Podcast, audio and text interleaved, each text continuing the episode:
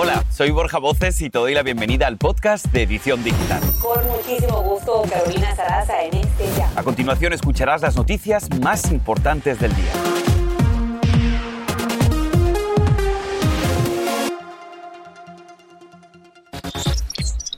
Atentos Dreamers, a partir de hoy empieza el periodo clave de 60 días para que puedas dejar tu opinión sobre la propuesta oficial que busca proteger de la deportación a ti y a cientos de soñadores. Te explicamos cómo y dónde hacerlo. A contrarreloj, una familia hispana busca desesperadamente a una joven universitaria.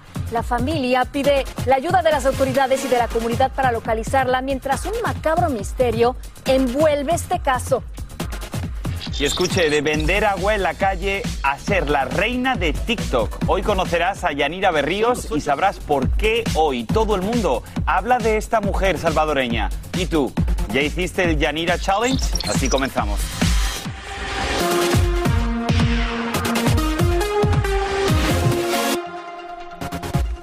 Hola, ¿qué tal? Muy buenas tardes. Bienvenidos todos a tu edición digital. Somos Michelle Galván y un servidor Borja Voces. Es un gusto que nos acompañen en este martes 28 de septiembre. Bienvenidos a Edición Digital. Y comenzamos con noticias esperanzadoras sobre DACA. Atención Dreamers, porque hoy el Departamento de Seguridad Nacional publica la regla para preservarlo y no solo eso, fortalecerlo. Además, mantiene las directrices originales del programa creado en el año 2012 durante el gobierno de Obama.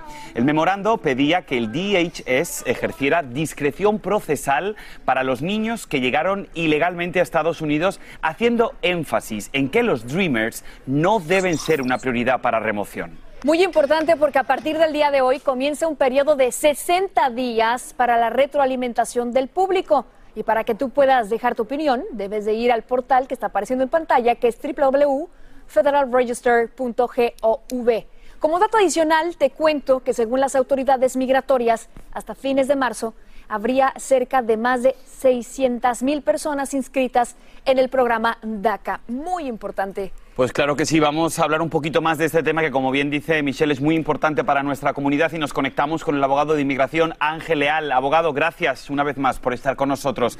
Explíquenos, por favor, bien claro esta propuesta de ley, qué cambia y cuál es la diferencia con el anterior programa de DACA, abogado. Básicamente están recreando DACA a través de un proceso de reglamentación. Anteriormente se creó a través de un memorándum. Un juez federal del estado de Texas determinó de que DACA de, de, esa manera no fue legal por haber sido hecho por memorándum que violó la ley de procedimientos administrativos, por ende es la recreación del programa, básicamente sigue con los mismos términos que anteriormente, con pocas diferencias. Ahora, abogado, todo queda igual hasta 60 días cuando se publique esta regla final, pero ¿qué implica todo esto? Bueno, básicamente aquellos soñadores que ya tuvieron la protección de DACA antes del 16 de julio del 2021, y eso es por el litigio federal, van a poder conservar dicha protección y básicamente no corren peligro. Lo que no han podido entrar antes del 16 de julio del 2021 son las personas que tal vez por el litigio federal no vayan a calificar, pero en realidad todo sigue igual eh, la misma fecha de entrada, 15 de junio del 2007, misma fecha de permanencia continua, 15 de junio del 2012, los mismos delitos descalificativos, sí dan la opción de pedir el permiso de trabajo o no, pero en realidad es el mismo programa, pero ahora puesto en reglamentación en vez de a través de un memorándum. Y abogado, yo le quiero preguntar algo. Llevamos muchísimos años hablando de DACA, hemos visto también los esfuerzos de muchos gobiernos, en particular del gobierno de Biden, para poder regularizar a estos soñadores. Hoy, después de esta noticia, ¿cuál sería su mensaje para los más de 600.000 soñadores que puedan estar viendo la edición digital en este momento? ¿Hay esperanzas?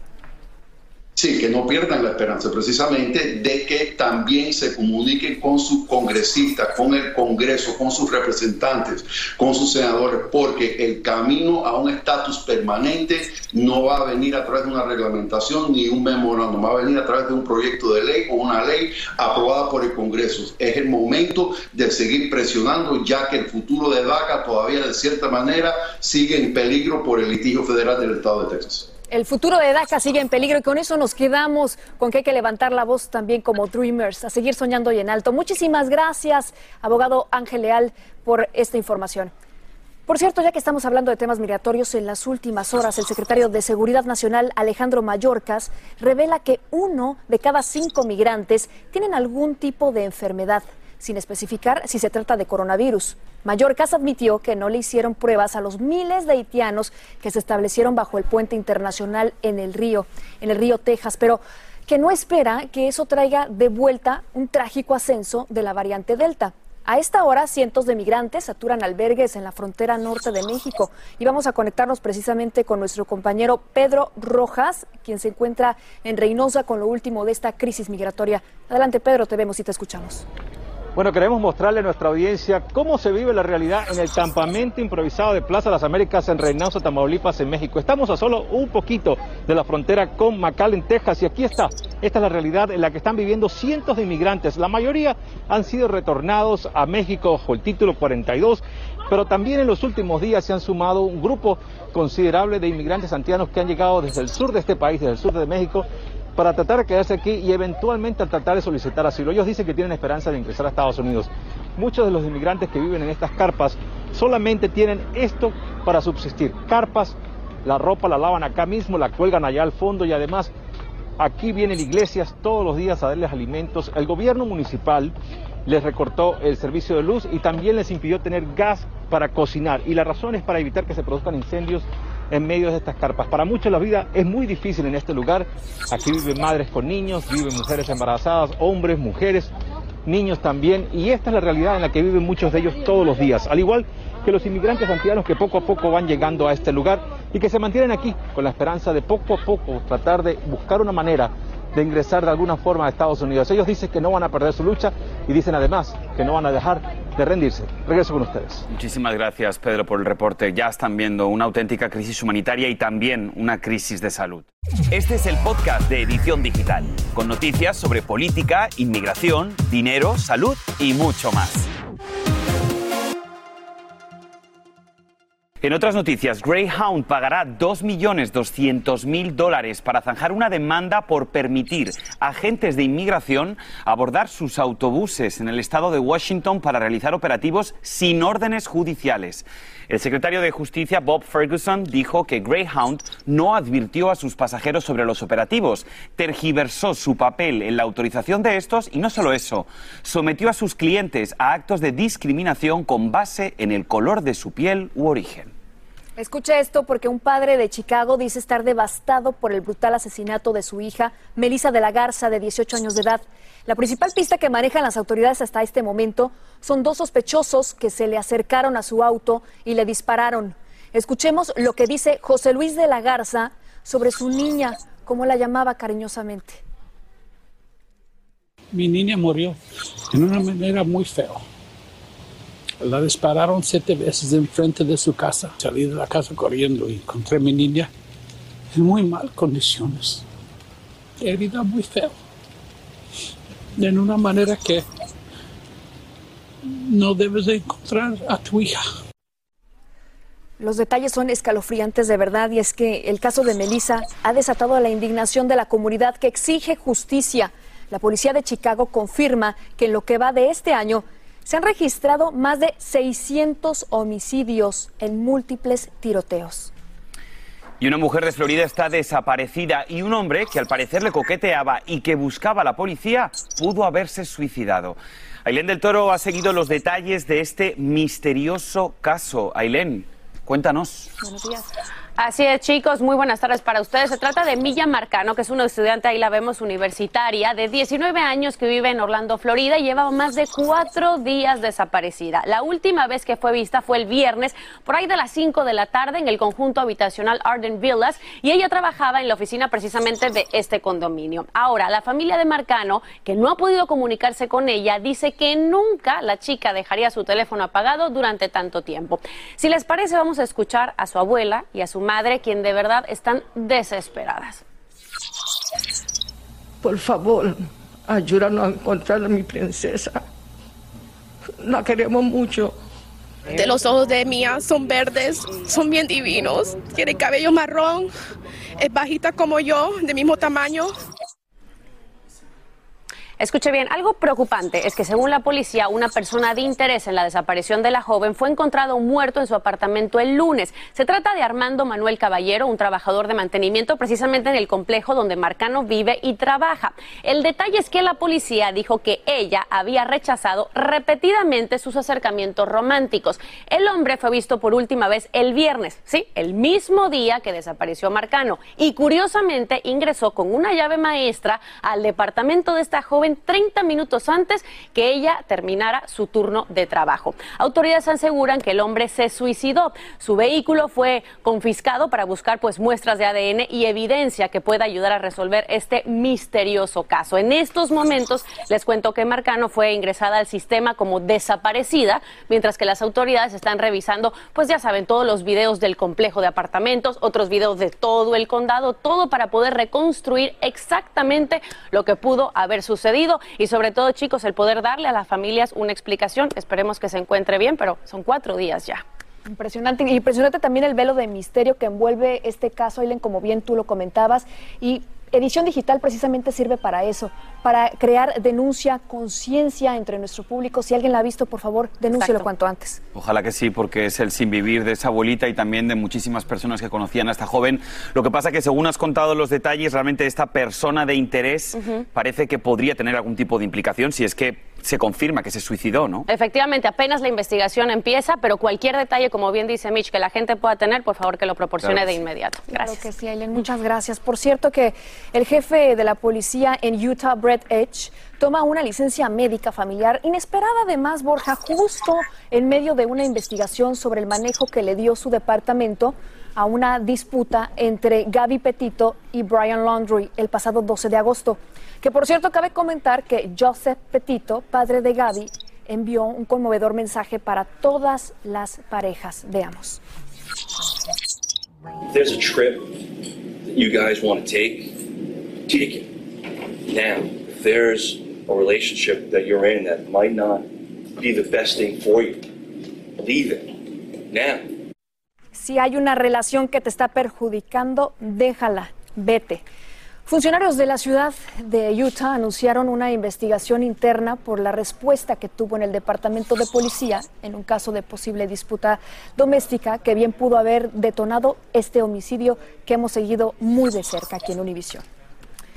Y en otras noticias, el cantante R. Kelly, aquí lo ven, fue declarado culpable de crimen organizado y tráfico sexual, en el que también se relacionan sus managers y asistentes que lo ayudaban a conocer chicas y a abusarlas, obligándolas a mantenerse en silencio.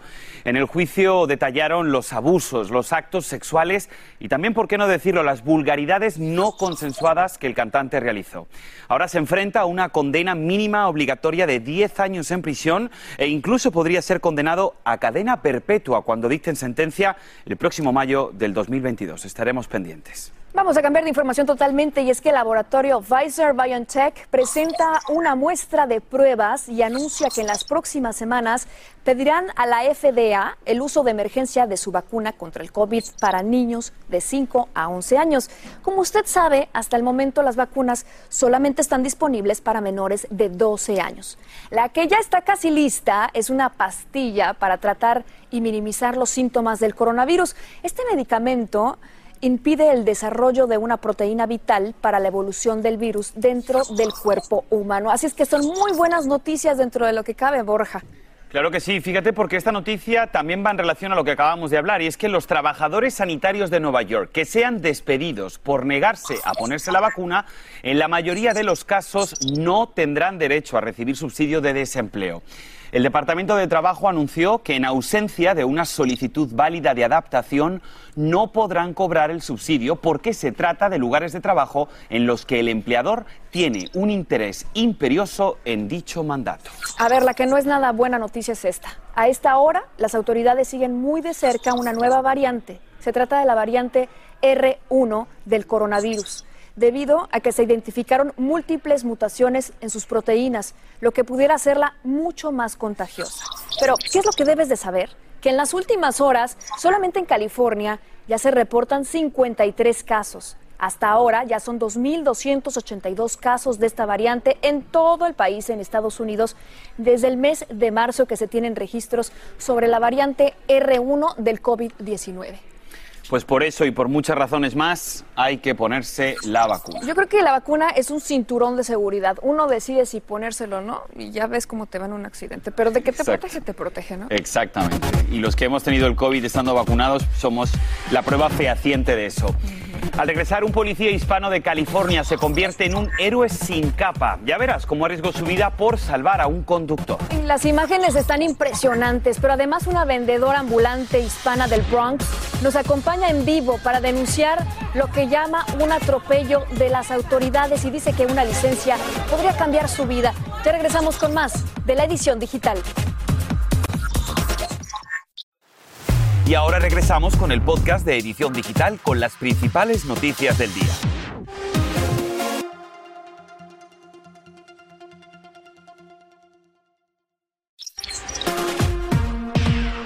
Continuamos con más edición digital. Captadas en video quedaron estas imágenes. Es un superhéroe hispano sin capa. Se trata del agente Pedro García de San José, California. Su cámara corporal grabó cómo corrió para ayudar al conductor de un auto envuelto en llamas y que se quedó atrapado como lo ve después de chocar en la autopista 101. El agente no dudó en arriesgar su vida y dijo que solamente estaba en el lugar y en el momento adecuado. Necesitamos más agentes así, ¿verdad? Así es, que se multipliquen, ¿verdad? Que se clonen. Le mandamos un fuerte Ojalá abrazo. pudiera ser. Bueno, ahora queremos que preste atención a esta historia. Mire, Diana Hernández todavía no sale de su asombro y no es para menos. Ella es vendedora ambulante en el Bronx, en Nueva York, y no sabe por qué la policía, incluso también empleados de sanidad, le confiscaron centenares de cajas de comida, de frutas y de vegetales, que no solamente eso, sino que además tiraron a la basura. Bueno, y la comunidad, por supuesto, que ha reaccionado, no es para menos, con indignación, y no solo a favor de ella, sino de todos los vendedores ambulantes, en su mayoría inmigrantes que enfrentan problemas a diario por una licencia. Y vamos a conectarnos en vivo con Diana hasta Nueva York. ¿Qué tal, señora Diana? Muy buenas tardes. Diana, ¿cuál fue la razón que le dieron a usted para tirar los alimentos a la basura? Algo que usted sale a las calles para ganarse el pan de cada día. ¿Qué fue lo que le dijeron? Eh, buenas tardes, mi nombre es Diana Hernández Cruz y lo que me dijo el inspector que le enseñara yo mi ID, se lo enseñé, vino el inspector con dos policías y la mujer policía no nos hicieron válido el, permiso. Entonces, eh, la mujer policía nos dijo que ya nos, nos quería ver más aquí, parado. Con licencia o sin licencia no nos quiere ver aquí. Entonces me botaron toda la mercancía a la basura. Pero claro, Diana, yo estoy escuchando con bastante estupor lo que te dijeron los policías. Al fin y al cabo, esa es tu forma de vivir. Como bien ha dicho Michelle, es la forma de llevar el pan a tu familia a la mesa. ¿Cuál es el siguiente paso? ¿No te dieron una solución? No, no me dieron una solución, que ya no me querían ver puesta aquí, pero yo al día siguiente me puse. Yo al día, Dios me, me bendice y el pueblo aquí me apoya. Claro que sí, Diana. Ahora, dinos algo. ¿Cuál es el mensaje que tienes para las autoridades? ¿Qué pudieras pedirle a las autoridades en este momento? Pues yo le pido aquí al alcalde de- del Bronx que así como el pueblo apoyó para él, para estar aquí en un mandamiento, yo también pido que venga él a hablar conmigo, porque lo que me hicieron no es, no está bien con las autoridades. Eso se llama ser racista. Muchísimas No gracias, por tanta señora gente Diana. inmigrante con esta epidemia. Claro. Y con eso nos quedamos, señora Diana. Muchísimas gracias con ese llamado. Y precisamente hablando de injusticias, esta misma tarde en Primer Impacto vamos a presentarle esta historia. Aferrados a la esperanza, miles de trabajadores están esperando por la aprobación de una ley que les permita recibir un sueldo justo. Muchos de nosotros no tenemos la posibilidad ni siquiera de lograr hacer 400 dólares a la semana trabajando de 7 a 7, de lunes a, viernes, incluso trabajando los sábados. Empleados, congresistas y hasta expertos en derecho laboral denuncian que el robo de salarios es un flagelo típico del sector que desangra a quienes se ganan la vida en estas agotadoras jornadas de trabajo. Y este martes a las 5.4 Centro de Primer Impacto tendremos todos los detalles.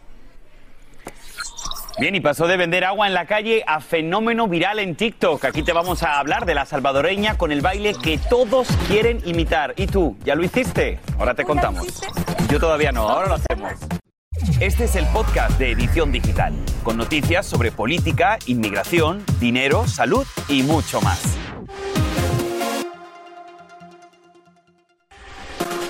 Y esto está viral. ¿Sabes lo que es el Yanira Challenge? Galo Arellano nos lo muestra.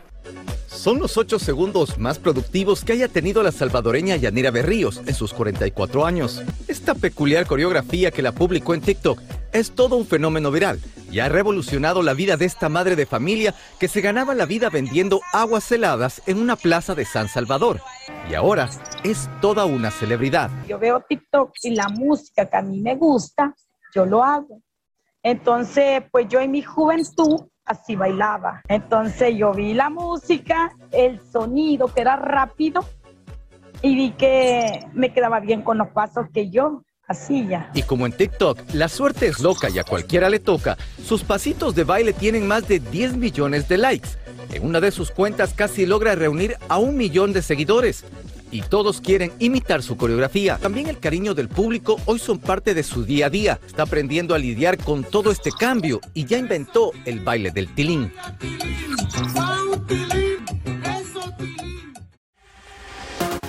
Y así termina el episodio de hoy del podcast de Edición Digital. Síguenos en las redes sociales de Noticiero Univisión Edición Digital y déjanos tus comentarios. Como siempre, muchas gracias por escucharnos.